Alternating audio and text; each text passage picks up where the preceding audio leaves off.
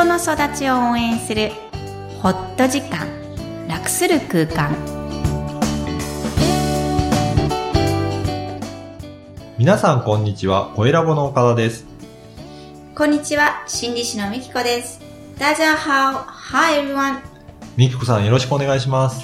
お願いします先ほどみきこさんがちょっとお話聞いたんですけど、お子さんが辞書をそんなに使ってないっていうことですか？英語の辞書を。そうなんですよ、うん昨晩の話なんですけど、はい。えっ、と、これってどういうスペルなのって中学生の娘に言われ、うわ、来たと思って、はい、辞書って渡したの。うん。うん。そしたら、いらないから、じゃあいいよ、ネットで探すからって言われちゃって、私、外国語大学出身なので、うんうん辞書は大事って思ってるんですよね。うんやっぱり辞書をいろんな辞書を使いながらやってたんですか？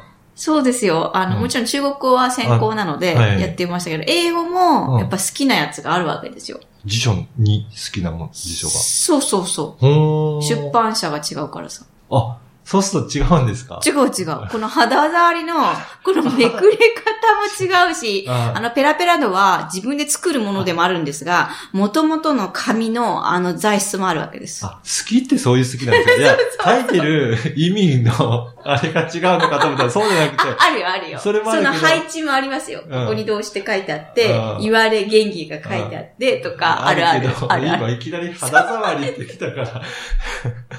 それほど引くから、うん肌触り重要なんですよ。ねでしか、も、なんかこう、思い出してきた。あーうんあの、プライドがあって、はい。あそこ黒いのが、手のついた赤がついてるのがかっこいいわけです。いっぱいやってるっていうそう、真っ。白はありえないわけ。うんうん。で、黒いよっていうわけじゃなく、うん置いとくみたいな。そう、そっか、それが辞書を使ってないって使ってない何なのっていうことなんですね。そこあの、フィットしてくるんですよ、手に。あーそういうのはないですか？全然違う方向に行ってるけど、話が。ああ、でも、使い込めば使い込むほど、フィットしてくるものが、今、なんかこう、重宝されなくなった悲しさから、あ、それが言いたかったんだ、私。そう、それ、なんか、今聞くと、うんどんどんデジタル化してるから、はい。そのフィット感のものに対するものじゃなくて、ね、全部スマホに入ってきたり、パソコンできたりとかして、どんどんそっちの方向にやってきて、ツールも入れ替えてるなーっていうふうに思いましたね。そうなんですよ。私はなんか、岡田さんがよく、こういうことができるようになったんですよ。このアプリはこうですよとか、すごい目をキラキラ輝かせて、おっしゃってくれるんだけど、いまいち一緒に共感してないと思う。あね、そこを今の話聞いて、やっぱりフィット感がね、フィット感の。解説するんですねそうそうそう。人によって違いますね。おー、ね。皆さんはね、どんなものにフィット感ね。ありますかね？は。はいいでは、メインテーマですが、今回は気持ちの話ということで、子供の怒りについてテーマなんですが、こちらどういった内容なんでしょうか？はい。えーこれも今日と、えー来週も含めてうん ACT 健やか子育て講座のエッセンスです。今回は子供の怒り、特に気持ちのお話をしたいんですが、はい。子供にも怒りがあります。うん。これはあくまでも自然なことです。うん。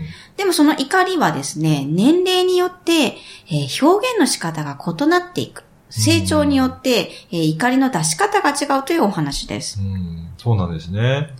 はい。えー先週、あの、大人の一般的な表現方法、感情の表現の仕方を言いましたが、子供も、えー怒りを抱くときは、2パターンあります。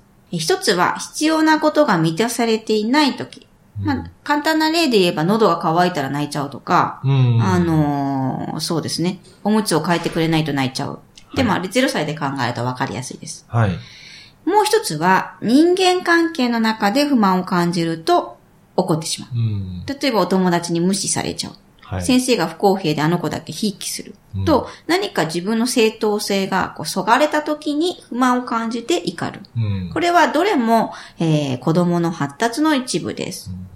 そう聞いて、ご自身、岡田少年小さい時はうん。出してました怒り。あの、し小学校の低学年ぐらいまではすごく出してたなと思いますね。うん。そうかも。それ聞いたかも。兄弟喧嘩ももちろんしてましたし、はい。言い合いとかして、うん。それを何度も繰り返していくときに、うん。なんかその感情というか怒りがなんか無駄に覚えてきたん そう。そうそう、無駄にしちゃうんだよね。はい無駄に覚えちゃうでしょ。う。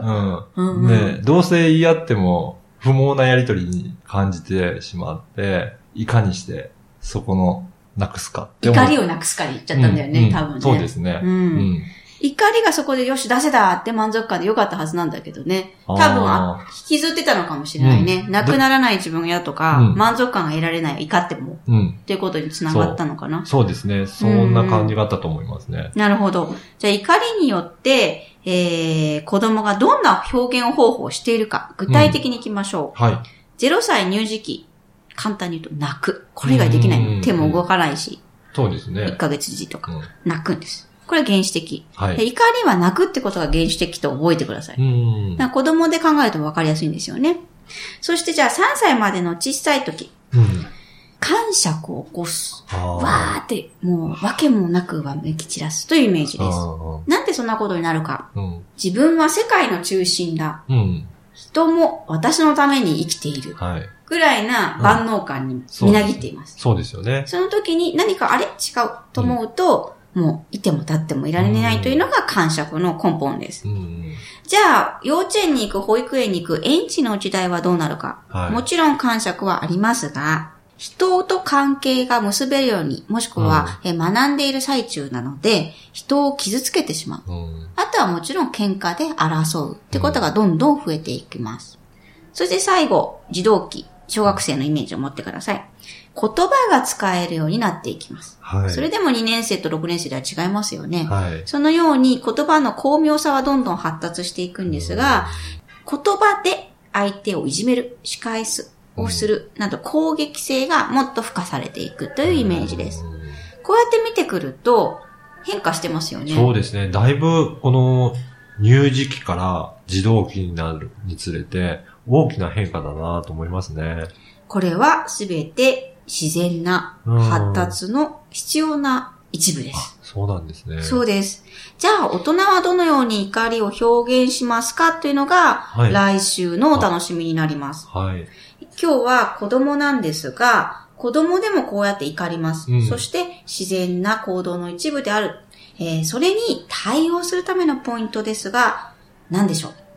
子供の対応ですね。へのどういうふうに対応するかですね。うん。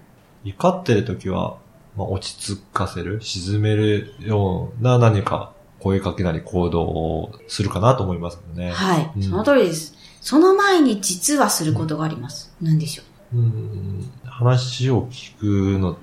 そうです。いや。いいんすよでもはい。それができる大人が落ち着いているという状態が必要なんです。自分が落ち着いているかモニタリング。気づいてください。うん。自分がカッカしてるのに、子供は絶対カッカしてるそうですよね。のが収まらないですから、はい。自分が落ち着いてるかが今日のポイントです。はい。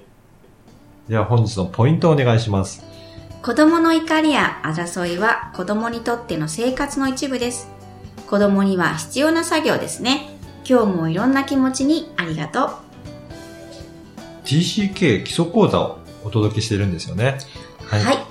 えー、TCK オンライン講座、基礎講座ですが、帰国子女の気持ち、帰国子女が抱えて話せないでいる気持ちの内容を細かくお伝えしています。えーライブオンライン講座とビデオ配信講座があります。